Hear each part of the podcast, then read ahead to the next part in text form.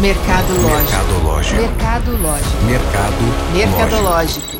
Mercadológico. Mercadológico. Mercadológico.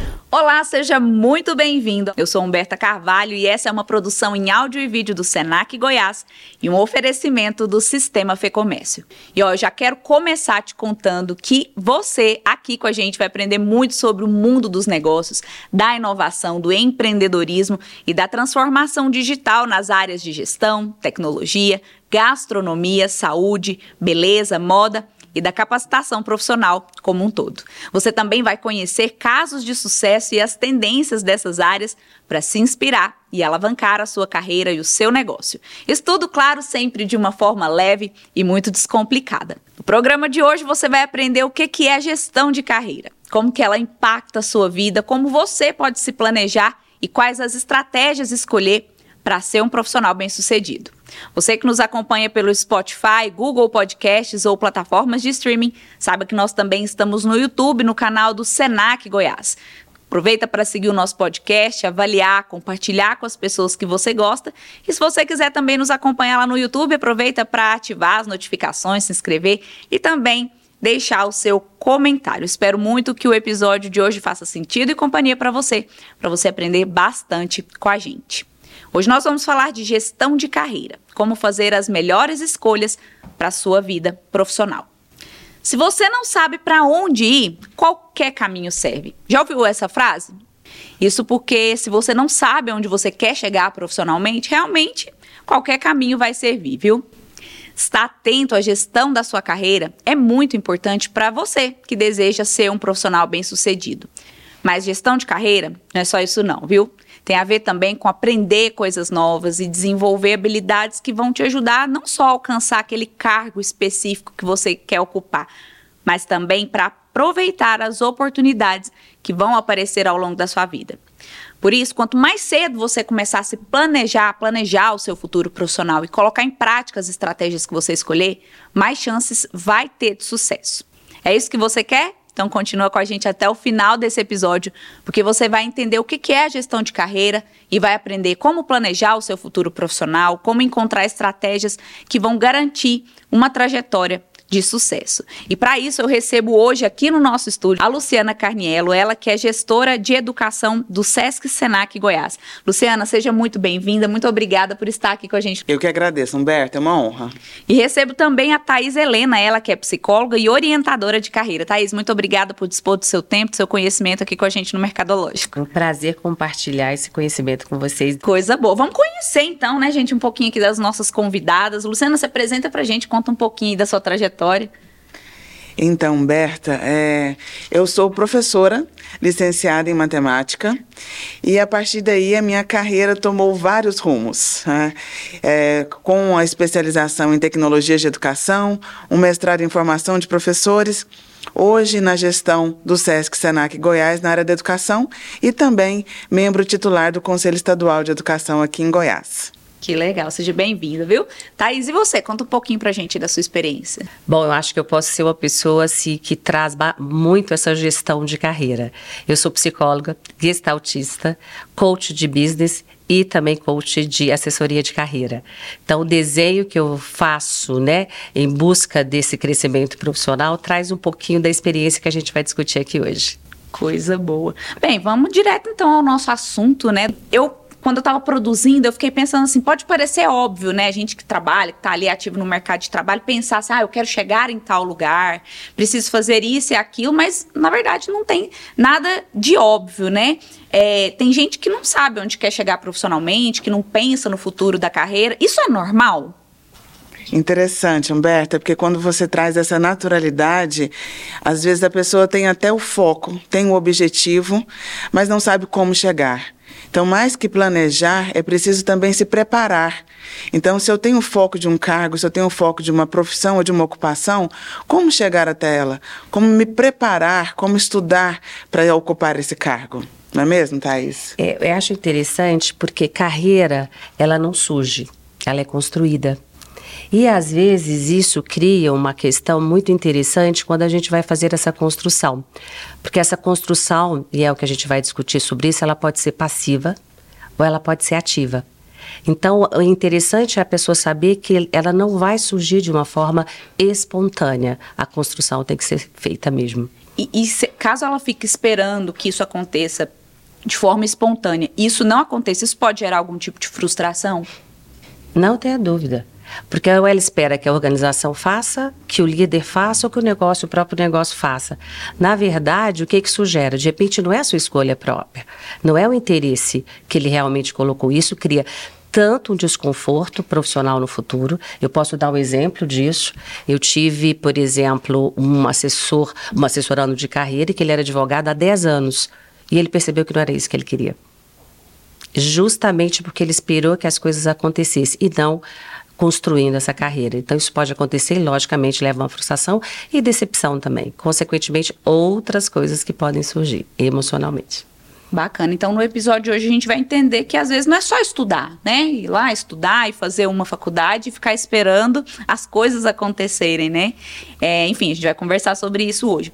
Mas vamos explicar para o pessoal que está nos ouvindo, né? O que, que é essa gestão de carreira? Para que, que ela serve? Qual que é o objetivo dela? Bom, Gestão de carreira nada mais é que são um conjunto de práticas que você pode trabalhar que vai te ajudar a, a melhorar ou a, a, trabalhar essa trajetória profissional que você está buscando. Eu falo que é a possibilidade de você arriscar e explorar lugares e novas atividades que não foram exploradas ainda. Então é você arriscar de forma certa o que você quer. É desenhar isso de uma forma que você possa construir, principalmente aonde que você quer chegar. E, e, a pessoa que ela pensa em gestão de carreira, ela tem que ter em mente exatamente o cargo e a empresa que ela está ou não, ela só de ela imaginar, não, eu quero, sei lá, quero é, trabalhar numa multinacional, ou se não quero trabalhar numa empresa de médio porte, ou se não quero alcançar um cargo de liderança, ou ela ter essa visão é, mais ou menos já serve para ela ter uma gestão, praticar uma gestão de carreira. Humberta, hoje está acontecendo um fato muito interessante. Essa turminha que está saindo da faculdade, eles saem, por exemplo, formam em engenharia é, eletricista. Eles saem e eles não saem como a gente saía para exercer o cargo né, para exercer essa, essa atividade que foi essa, essa construção na faculdade. Ele sai para ver possibilidades no mercado. O que que de repente eu posso aproveitar no mercado? Então, diferente da construção da minha geração, da geração, o que eu posso dizer X e Y, que você tem uma ideia de sair da faculdade, crescer profissionalmente, essa geração é uma geração que eu falo de estágios, aonde ela pode ser aproveitada em projetos, ela atua. Não necessariamente no que ela formou, mas o que ela construiu de conhecimento nesse período. Pegando um gancho na fala da Thais, é interessante porque nós estamos vivendo a implementação do novo ensino médio.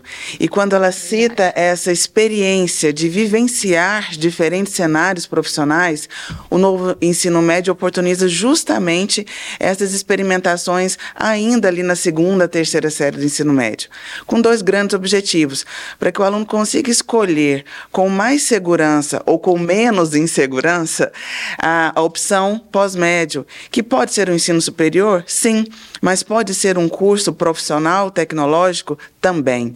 E quando a, a Thais traz essa questão do aluno que sai, egresso né, da, do ensino superior, e faz estágios, vivências em, em momentos e espaços do mundo do trabalho distintos, isso também reflete essa nova realidade, porque não há mais aquela obrigatoriedade, aquela cobrança de seguir numa carreira, num determinado momento, num determinado espaço, determinada empresa e ficar o resto da vida naquela mesma carreira, né? Esquece. E isso não existe mais. Isso, inclusive, era algo que eu ia perguntar também, porque a gente está falando aí de novo ensino médio, da galerinha dos egressos, né, que estão saindo ali do ensino médio, estão indo para a faculdade, saindo da faculdade.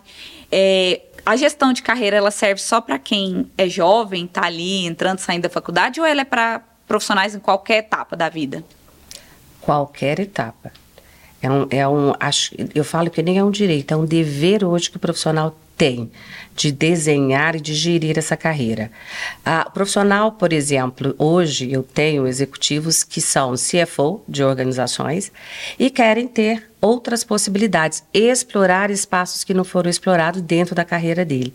E o que é interessante, isso pode ser pessoal, e pode ser profissional. Hoje um CFO, ele pode ser um CEO de uma organização? Sim Então, ele vai trabalhar e construir esse desenho.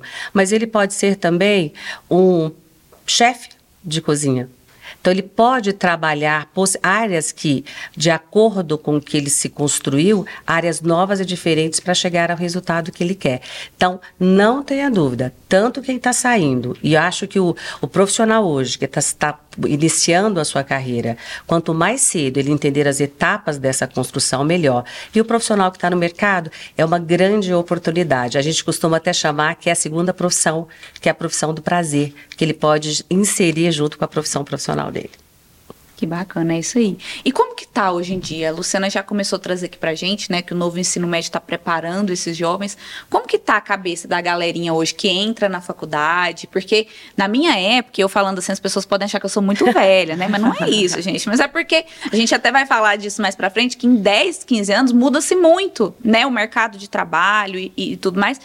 E é quando eu estava no ensino médio, eu pensava, não, eu vou ter uma carreira e é isso. E não, na minha mente não vinha. Isso é natural da idade ou isso vem mudando? É uma questão de maturidade, maturidade é, relacionada à idade mesmo? Ou é uma questão cultural? Como que está a cabeça da galerinha é, em relação ao que vai ser futuramente? As mudanças nas gerações, né, como a Thais muito bem citou, X e Y, a escolha ativa ou passiva, na nossa época, né, Humberta, que também reforçando não faz tanto tempo assim, é, nós tínhamos muito o exemplo de alguém. Isso. Então nós espelhávamos, eu, por exemplo, me espelhei numa professora de matemática, a qual era é, uma minha ídola naquela ocasião, e decidi fazer matemática, sem saber como era um curso de matemática, sem saber o que é ser professora de matemática Então foi uma escolha emotiva, quase passiva ao observar a prática docente dessa minha professora. Então, hoje, as novas gerações, elas não se permitem só uma escolha passiva no sentido da observação. Eles querem compreender em detalhes, eles querem vivenciar, eles querem ir naquele local e ter aquela experiência, aquele diálogo com um profissional da área. Que é isso que esse novo ensino médio, que o SESC e o SENAC também oferecem em parceria junto com a Faculdade SENAC, possibilitam. Levar esse aluno, eu quero ser médico, passe um dia no hospital, eu quero ser engenheiro, como que é o dia a dia numa obra? Então, essas perspectivas experimentais e práticas nos permitem ter uma escolha mais madura, que na nossa época ainda não era tão próxima da nossa realidade. Que bom que você já está existindo, né? Eu vou sugerir, se você me permitir, um documentário que tem na Netflix, chama Quanto Tempo o Tempo Tem. E esse documentário traz muito claramente essa diferença geracional. Por exemplo, é, na, na, na minha geração, eu posso dizer isso, a gente apre, aprendia, a gente uh, trabalhava, a gente adquiria e depois a gente aposentava para divertir. Essa geração é tudo junto e misturado. Eles aprendem, eles trabalham, eles querem construir e querem se divertir. Então é muito hoje o prazer e experimentar as coisas num tempo diferente do que o nosso, isso é muito importante justamente porque a escolha profissional está muito ligado a essa questão do prazer dele. Sim. Diferente da nossa. A gente pensava isso numa aposentadoria. Separava a vida pessoal da vida profissional. Isso não tem mais. Hoje já é tudo unido, como a gente fala aqui, junto e misturado, e eles não abrem mão disso. Por isso que as empresas, eu falo, eu fico pensando, a, a escola tem que estar preparada para isso, mas as empresas têm que estar preparadas para receber esse novo profissional que tem tudo isso nesse contexto e oferecer isso para ele. E a gestão de carreira, ela tem a ver apenas com alcançar um objetivo lá no futuro ou tem a ver com o processo também, como eu coloquei lá no início, de se desenvolver para estar preparado para essas oportunidades? Hoje eu falo que as pessoas têm que ser ambidestras. O que, que são pessoas ambidestras? São pessoas que têm a preocupação de se aperfeiçoar tecnicamente e pessoas que são disruptivas em ideias e transformação. Então, hoje, essa geração é muito isso. E ela, o problema dessa geração é que ela não consegue fazer as etapas e justamente construir esse processo.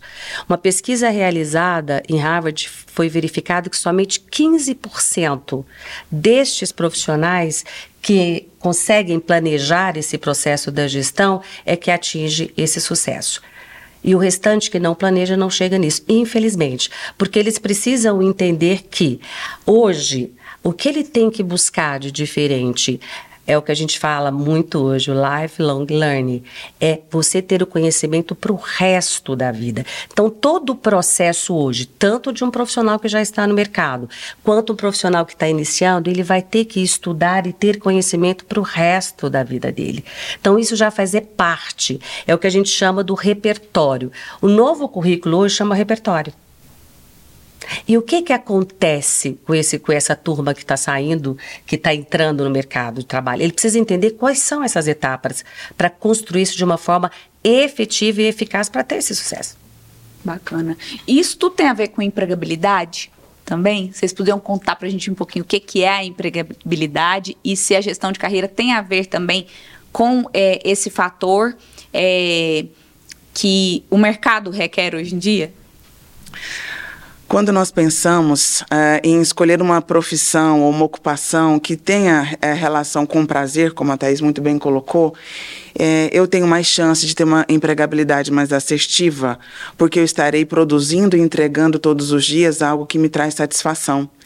É, então nós sabemos que o currículo, que é a sua capacidade técnica, ela te emprega, ela te abre uma vaga, mas a sua adaptabilidade, a sua capacidade de se ajustar a essas mudanças, não só no mundo do trabalho, mas no mundo como um todo, a pandemia veio para nos mostrar isso, né? Que da noite para o dia tivemos que nos adaptar não só no trabalho, mas na vida social, é, pessoal, profissional.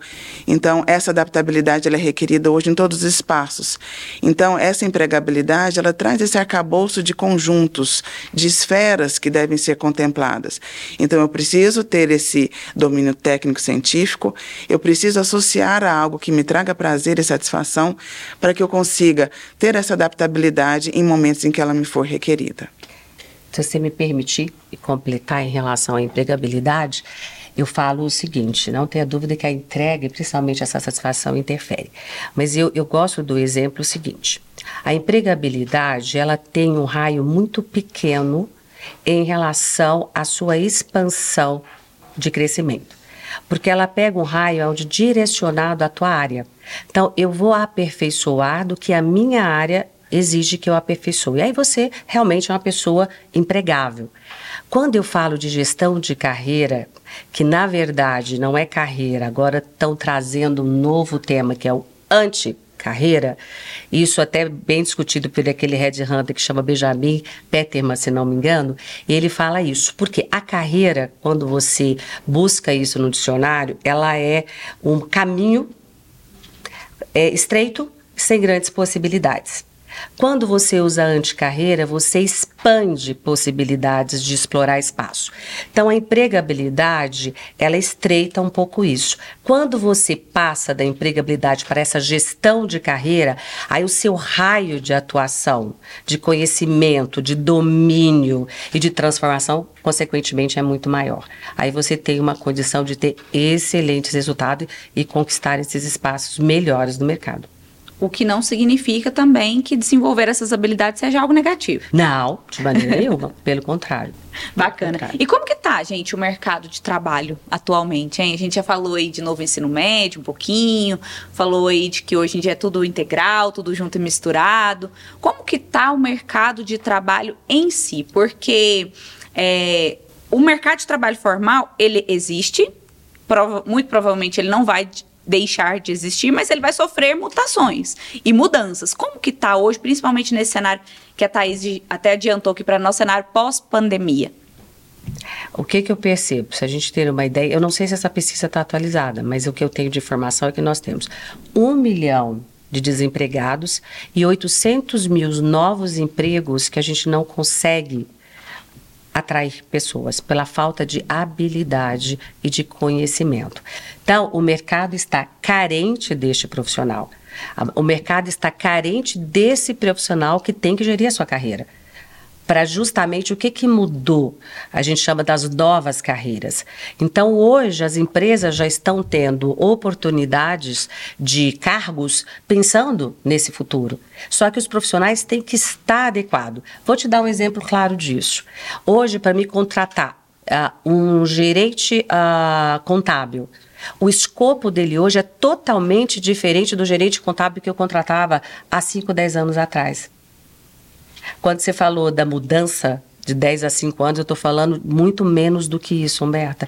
É muito rápido o processo. Então, hoje, se esse profissional não expandiu, não arriscou explorar conhecimentos e aprendizado, que a gente fala do aprender, desaprender e inovar, ele não consegue atingir esse escopo que está sendo exigido. Hoje, um contador, ele precisa ter línguas e ele precisa entender de controladoria senão ele não consegue atuar. Por quê? Mudanças tributárias, mudar dados que você tem que ter em mão, que a gente chama de ciência de dados. Hoje esse contador precisa ter análise disso. Então essa, esse é o mercado carente de profissionais que gerem tua carreira. E é interessante quando a Thais fala dessa mudança tão rápida, as universidades estão atentas a essas mudanças também. E nós percebemos a criação de novos cursos cada vez mais rápidos, cada vez mais inovadores, é, seguindo essa cultura disruptiva. Um exemplo clássico aqui da nossa Universidade Federal de Goiás é o curso de inteligência artificial. Então, é um curso que é muito novo, recente, que caminha nessa velocidade de formar profissionais para essas 800 mil vagas disponíveis aí no mercado, que até então não tem os profissionais capacitados. Esse é só um dos exemplos. Mas quando nós estamos tratando, por exemplo, de formar alunos do ensino médio para tais ocupações em nível superior, é muito importante que eles entendam quais componentes curriculares vão ser abordados ali naquela prova. Então, quando a gente fala de inteligência artificial, é importante, citando esse exemplo da tecnologia, tem engenharia de software, vários outros cursos bem novos, é, na maioria das vezes o aluno não tem a percepção de que ele vai precisar, por exemplo, se dedicar na carreira do ensino médio dele, de estudante, a estudar matemática com mais profundidade, física, sem deixar de entender também a importância do português e da redação. Às vezes o aluno fala, vou fazer inteligência artificial, não precisa nem te preocupar com a redação. Longe disso. Então, essa gestão, em nível de ensino médio, ela também é importante para que ele saiba, além de escolher qual curso superior ele vai ascender, ele também se prepare para poder compartilhar essas experiências e, principalmente, competir de igual para igual no Enem do SISU daí, da vida. Você tem ideia hoje, quando você busca um profissional dentro das organizações, que antes você tinha plano de cargos Y, X, W, o que foi. Hoje é o que a gente chama de movimento.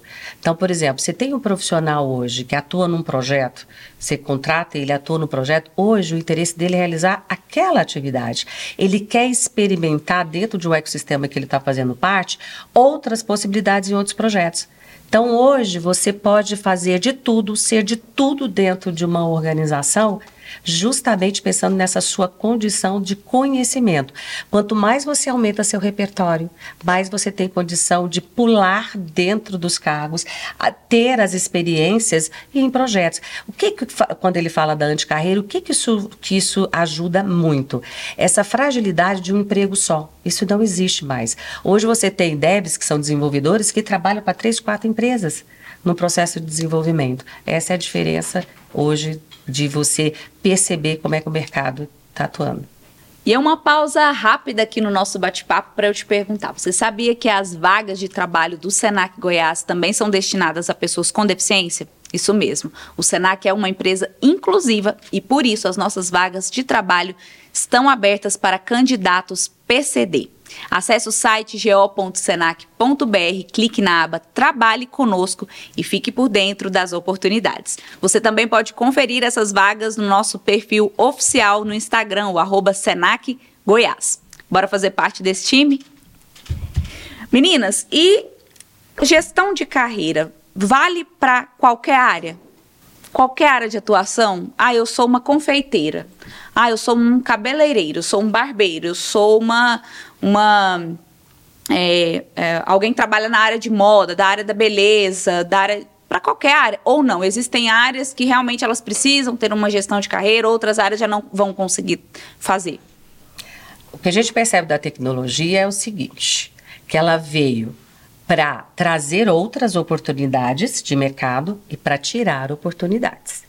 Então, se eu sou uma confeiteira, igual você falou, se eu ah, é, me manter nesse processo sem atualizar e buscar explorar caminhos que, que fazem parte, que eu possa trazer como crescimento, eu posso correr o risco de perder esse cargo. Exemplo, algumas funções vão deixar, alguns cargos vão deixar de existir justamente porque as pessoas têm que pensar quais são, na, nesse raio que eu falo de conhecimento, eu posso aperfeiçoar. Então, eu estou falando do confeiteiro, eu estou falando do barbeiro, eu estou falando. Se você perceber entrar numa barbearia hoje, ela não é uma barbearia.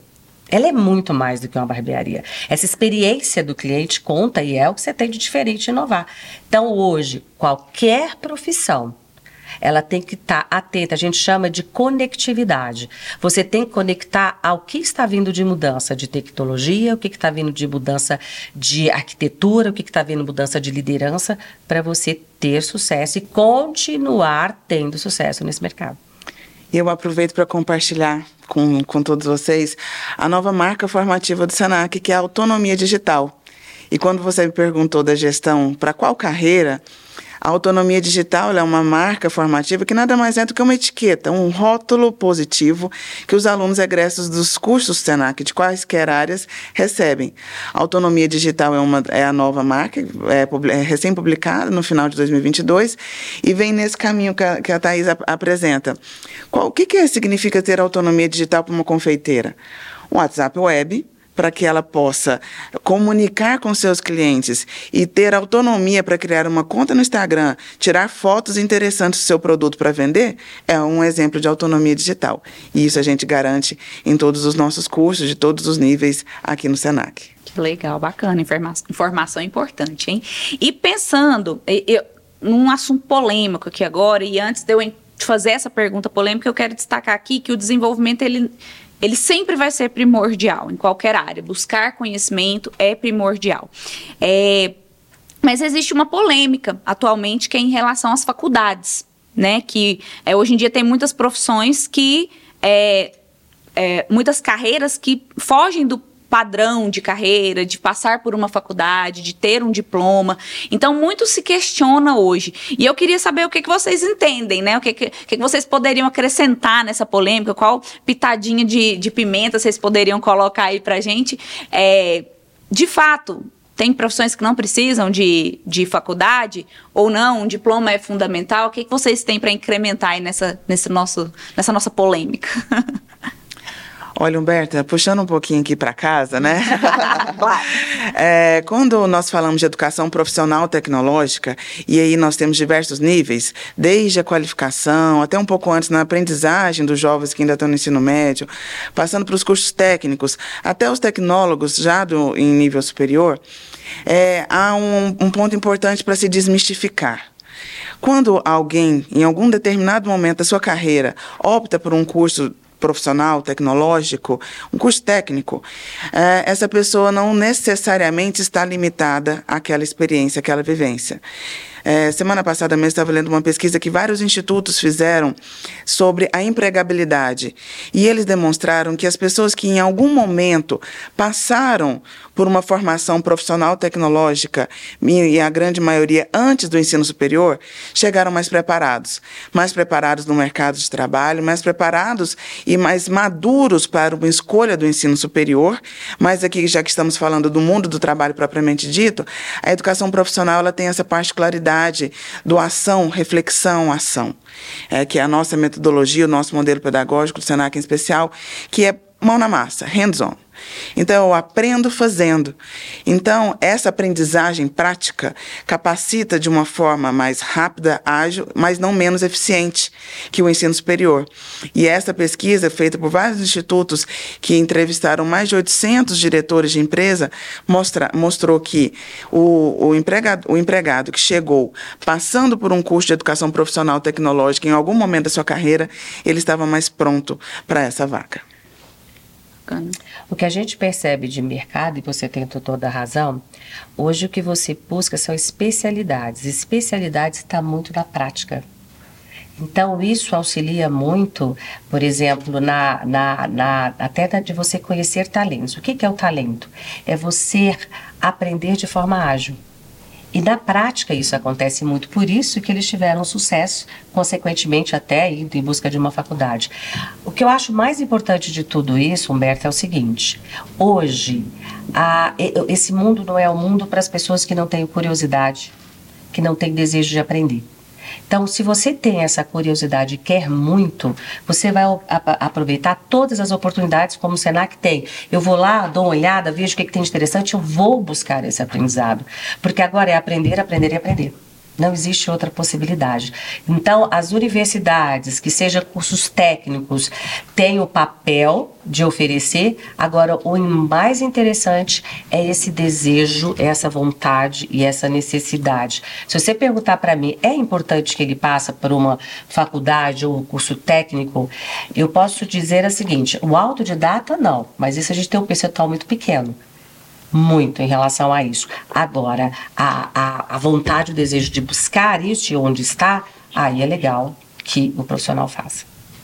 Bacana. E já pegando o gancho aqui, né, no que você trouxe pra gente, Luciana, eu queria saber de você e da Thaís também, quais tipos de cursos existem? Porque você citou pra gente o tecnológico, a gente sabe que existe a graduação.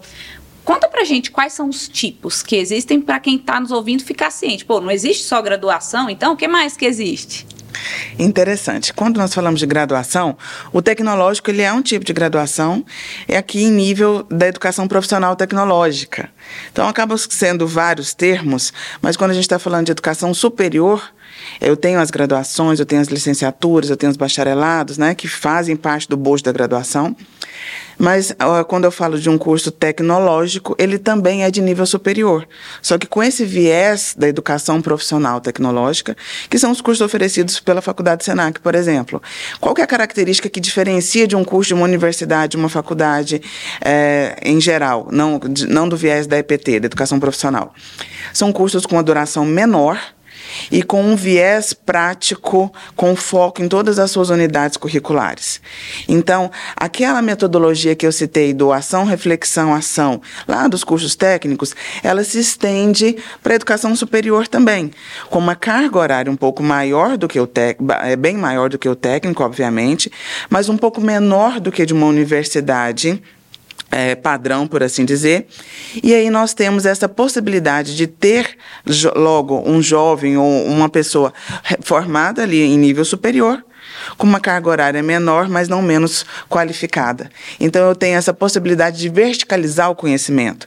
Eu tenho a possibilidade, por exemplo, e aí eu trago um diálogo que eu tive com um aluno da faculdade Senac, quando eu perguntei por que, que você escolheu a faculdade Senac, por que você escolheu um curso tecnólogo, de tecnólogo, e não um curso de graduação, de licenciatura ou bacharel. Ele disse justamente porque na licenciatura ou no bacharel eu não tinha os conhecimentos específicos que um curso de tecnólogo me oferece. Então, essas são as duas grandes características que diferenciam o curso da educação superior da EPT de uma graduação de licenciatura ou bacharelado. O curso, a duração mais curta e a objetividade nos conteúdos apresentados para já preparar esse aluno para a prática. Você vai falar mais para gente, você é a Thaís, mais tipos que existem de curso, mas você citou dois termos e eu quero entender melhor sobre eles. Curso técnico, tec, tecnó, três, na verdade, técnico, tecnólogo e tecnológico. O tecnólogo e o tecnológico é a mesma coisa? Estão no mesmo nível, é um curso é, de nível tecnológico e a formação, ela, a, o egresso, ele sai com o título de tecnólogo. Um curso superior com título com é título, título de, de, tecnólogo. De tecnólogo, exatamente. E o técnico é o De nível médio. Nível médio. De nível médio. Então, o aluno, ele precisa estar cursando o nível médio ou já ter terminado o nível médio para é, concluir o curso, por exemplo, de técnico em enfermagem. Então, tem os critérios que a, a, o, o Cadastro Brasileiro de Ocupações determina, o Cadastro Nacional de Cursos Técnicos também determina, que geralmente giram em torno da idade, mas principalmente da conclusão ou da concomitância com o nível médio. Então, os cursos técnicos são cursos de nível médio. Os cursos tecnológicos são cursos de nível superior que demandam já ter concluído o ensino médio ou algum curso é, similar. Tá. Agora a gente vai falar sobre como escolher, mas a gente também pode é, lembrar quem está nos ouvindo que os mais tradicionais, né, que é a, a pós-graduação, o mestrado, o doutorado, que estão né, mais, mais lá na frente, né, uma, uma uma formação mais específica, vamos dizer assim, e também tem os que vêm um pouquinho antes, que são os de curta duração, aqueles cursos rápidos, é isso? Como que funcionam esses? Exatamente. Temos os cursos de qualificação, por exemplo, e também, pegando o gancho da sua fala de especialização e mestrado, nós também temos no viés da educação profissional tecnológica. Olha. Então, nós temos o mestrado profissional tecnológico, nós temos a especialização também profissional e tecnológica, todos esses, desde a carga horária de um curso de qualificação que vai ali de 160 horas até um curso de pós-graduação de duas mil e poucas horas, se eu estou falando de EPT, Educação Profissional Tecnológica, todos eles têm na sua essência a prática, o exercer a vivência profissional desde a sala de aula, quando esse aluno tem a possibilidade de experimentar em laboratórios, em estágios, em vivências no ambiente de trabalho, o que ele vai vivenciar após a sua graduação ou a sua conclusão do técnico ou a sua ou o seu mestrado, por exemplo. Lá, o, SENAC disponibiliza quais modalidades atualmente? todos esses que a gente está falando aqui, desde a aprendizagem, que é um curso voltado especificamente para os alunos do ensino médio, que fazem a aprendizagem já vinculado a uma empresa, então eles exercem atividades na empresa. Então, eu posso ter, por exemplo, aprendizagem em administração. Eles exercem atividades do curso de administração dentro da empresa e vão ao SENAC ter aprendizagem nesse, nesse, é, nesse segmento. São os menores aprendizes? Também. Também? Também, também. Então, nós temos desde a aprendizagem aos cursos de qualificação, com uma carga horária menor, ali em torno de 160, 200 e poucas horas, que vão qualificar as ocupações. Manicure, é, cabeleireira não técnico, eu tenho técnico cabeleireira, mas eu tenho um penteado, um curso mais específico. Seria quando a pessoa já está naquela área e ela quer aprender mais sobre aquilo ali, aperfeiçoar naquela área? Seria mais ou menos isso? Também, ou quando ela ainda não tem tempo ou por, por quaisquer outros, é, outras justificativas ela não consegue ainda fazer o técnico, porque ele tem uma carga horária maior, demanda um esforço maior, uma dedicação maior de tempo, ela pode começar pelos cursos de qualificação. Uhum. E aqui eu trago até uma informação uh, interessante que o, o governo federal ele está lançando esse ano o Verticaliza, que é um programa que, como o próprio nome diz, ele, ele vai trazer propostas de verticalização desse conteúdo, desse aprendizado. Em linhas gerais, é um aluno que fez vários cursos de qualificação poderia somar essa carga horária e transformá-lo num curso técnico. Um aluno que fez um curso técnico e, ou vários cursos técnicos e está ascendendo a um curso tecnólogo, ele pode pagar créditos utilizando já essas horas que ele fez no técnico. Então, estou falando bem a grosso modo, mas são possibilidades que esse programa, em nível federal, trará para todos nós, para que a gente possa aproveitar os créditos, como a gente fazia antigamente na universidade, mas só dentro da própria universidade, Sim. esse programa possibilita que esses créditos sejam aproveitados desde o ensino médio ou do técnico para você ascender à universidade, a uma faculdade. Bacana. É isso aí. E me conta aqui, você conhece a Faculdade Senac Goiás? A Faculdade Senac oferta o que há de mais atual e moderno em termos de tecnologia de ensino. Nota 4 no MEC, a instituição conta com, conta com instalações amplas e modernas, ambientes devidamente aparelhados, dos laboratórios de informática às salas de aula e biblioteca com acervo apropriado a serviço do aluno. A instituição oferece os cursos superiores de design gráfico, gestão comercial, análise desenvolvimento de sistema, sistemas, estética e cosmética e logística. Quer conhecer mais a Faculdade Senac Goiás e mudar o seu futuro? Acesse o site go.senac.br ou faça uma visita na unidade que fica no setor Santa Genoveva, em Goiânia. E, meninas, como escolher? A gente falou de tantas possibilidades, né? Além da, das modalidades tradicionais que a gente já conhece, das uh, faculdades é, é, que a gente está acostumada a ver por aí, também do SENAC, que é voltado para o mundo do trabalho. Como que eu posso escolher? O que, que eu tenho que avaliar na hora que eu estou ali, ou ainda né, no ensino médio, ou saindo do ensino médio, ou estou numa etapa da minha vida que eu falo, pô, quero mudar, o que, que eu preciso avaliar para escolher o melhor curso para mim? Bom, eu falo o seguinte, aliás, eu posso falar uma coisa do Senac? Pode, claro. Ainda mais do Senac. é, eu falo que o Senac, ele foi um pioneiro de já enxergar esse futuro que já estava surgindo. Justamente pensando nessa questão do tempo, da agilidade, ele foi criando estruturas né, da educação, do conhecimento de forma diferenciada. E hoje, por exemplo, como é muito bem avaliado um profissional sabe, que participou, ou que fez cursos ou que fez a faculdade do Senac, porque a gente sabe a qualidade desses profissionais, uh, uh, dos profissionais que dão aula e tudo do Senac. Então, assim, eu sou suspeita para falar, mas assim, essa condição de crescimento e de visão exponencial que o Senac fez, isso é muito legal. Ele expande em várias áreas. Bacana. Bom, sobre isso, o que, que eu digo muito para quem está saindo do ensino médio e está perdido, né, para não ir no emocional, para porque o papai falou, para não, não falar, gente, ah, eu não sei mesmo, não vou fazer medicina que eu não dou conta, eu vou fazer uma coisa parecida. A primeira coisa que você tem que entender é, por exemplo, quais são o que a gente chama de conhecimento, autoconhecimento. Quais as suas competências? O que você é bom e o que, que existe fragilidades. No que eu sou bom, o que, que isso pode me levar para uma escolha positiva dentro de áreas? E o que eu não sou legal, eu consigo, dentro do que eu escolher, melhorar esse status que está comigo? Então, uma das questões é muito isso. E como que eu faço isso? Pesquisando, como a Luciana falou. Então, eu vou atrás de network, eu vou atrás dos lugares para sentir se é isso mesmo que eu quero. Eu conheço alguém dentro de, de uma empresa que eu possa fazer uma visita. O importante é eu me conhecer. E eu sinto essa falta na, nas escolas hoje porque ele sai e não tem hoje, eu falo que tinha que ter uma grade do autoconhecimento dentro uhum. das escolas, para justamente o jovem ter a ideia do que ele é capaz e aonde que ele quer chegar. E para isso é só através do autoconhecimento. Porque aí ele sabe exatamente, dentro das habilidades dele que ele tem, com a matemática, com a física ou com, com humanas, ele ter a condição de fazer a melhor escolha para o futuro dele. Aí eu preciso só compartilhar um, um componente curricular que, uhum. quando a Thais fala, que é o projeto de vida.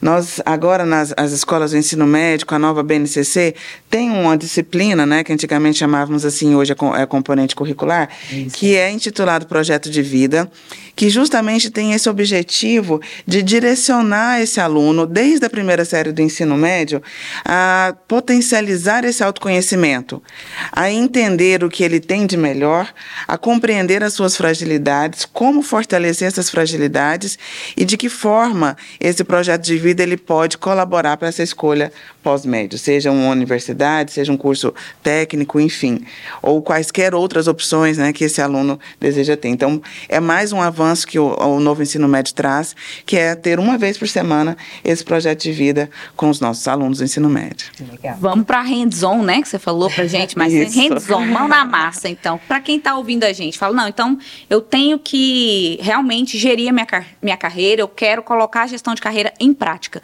Que, que a pessoa tem que começar? é, o que, que a pessoa tem que fazer para começar? Eu dividi em quatro etapas, que eu acho sempre colocando isso para os profissionais que estão buscando essa gestão. Primeiro, aonde eu quero chegar.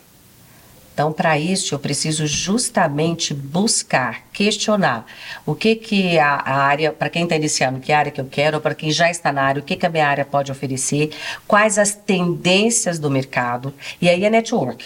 Eu buscar esses questionamentos e ver aonde eu estou e aonde eu quero chegar. Segundo passo, o que, que eu preciso melhorar para conquistar onde eu quero chegar. Então, é o autoconhecimento, a gente chama de assessment. O que, que eu tenho de fortalezas para conquistar isso, o que, que eu tenho de fragilidades que eu preciso melhorar, minimizar para chegar a esse resultado. Com que, que eu faço isso? Tem consultorias que fazem, mas tem feedback. Pergunte isso para o amigo, para a mãe, para o pai. Escuta, o que, que eu sou bom, hein? Você acha que eu sou bom nisso? Isso te ajuda a ter o autoconhecimento. Dentro das organizações, pergunte para o seu líder. Isso é importante. Terceiro passo, que a gente chama de metas. O que, que eu falo? Coloque, você vai ter que mapear o que você precisa aprender, concorda? Depois de você ter escalonado o que, que você precisa aprender de fragilidades.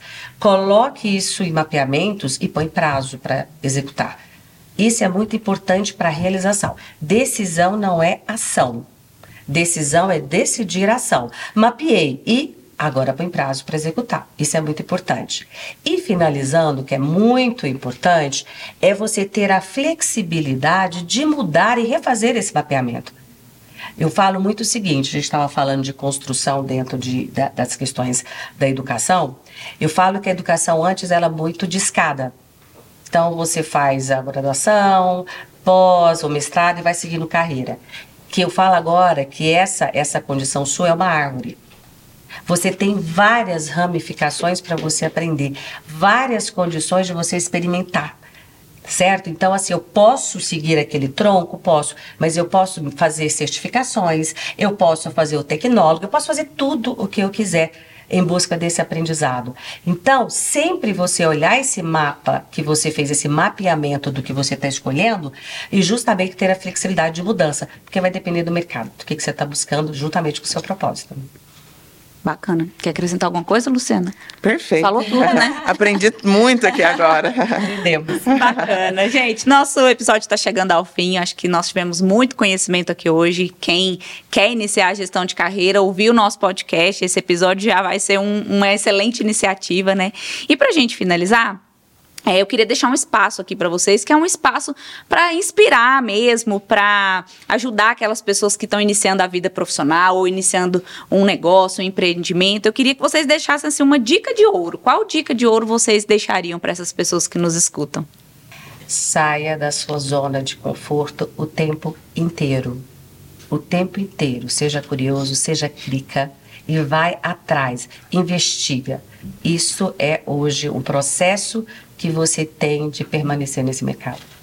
Bacana. E você, Luciana, qual a sua dica de ouro? Humberta, é, você tem uma frase de Walt Disney. Eu gosto do impossível porque lá a concorrência é menor. Então, pegando o gancho na fala da Thaís de fazer sempre mais, faça mais e diferente. Porque fazer, praticamente quase todo mundo faz. Como faz, faz muita diferença no resultado que você alcança. Então, eu ouvi muito isso na minha vida ainda escuto na minha trajetória. Para que tudo isso? Precisa disso tudo? Então, o que é isso tudo? Se é onde eu quero chegar, demanda tudo isso, então eu vou fazer mais e mais e mais. Então, a dica é essa. Se te pedirem um café, leva um café, um pão de queijo, se você puder, você vai fazer a diferença. Que bacana, é isso aí. É excelentes dicas de ouro.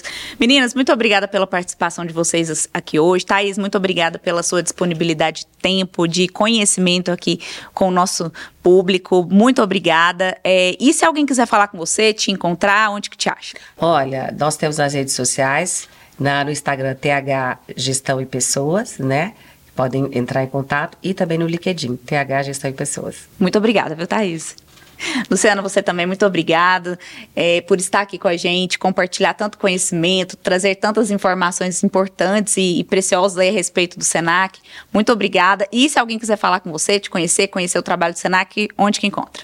Eu que agradeço, foi uma oportunidade única, aprendi muito com a Thaís aqui hoje, com você também, Humberta. E o nosso arroba é arroba edu Sesc Senac GO, onde nós sintetizamos todas as ações da integração Sesc Senac da educação aqui em Goiás. Obrigada, viu?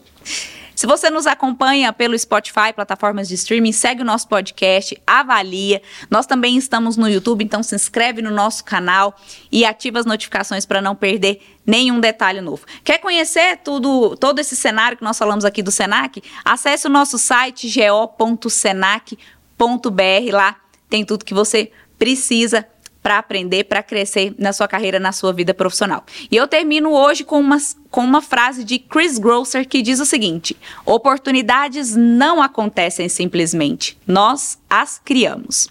É isso aí, nós nos vemos no próximo episódio. Até lá. Mercado Mercadológico. Mercadológico. Mercadológico. Mercado lógico.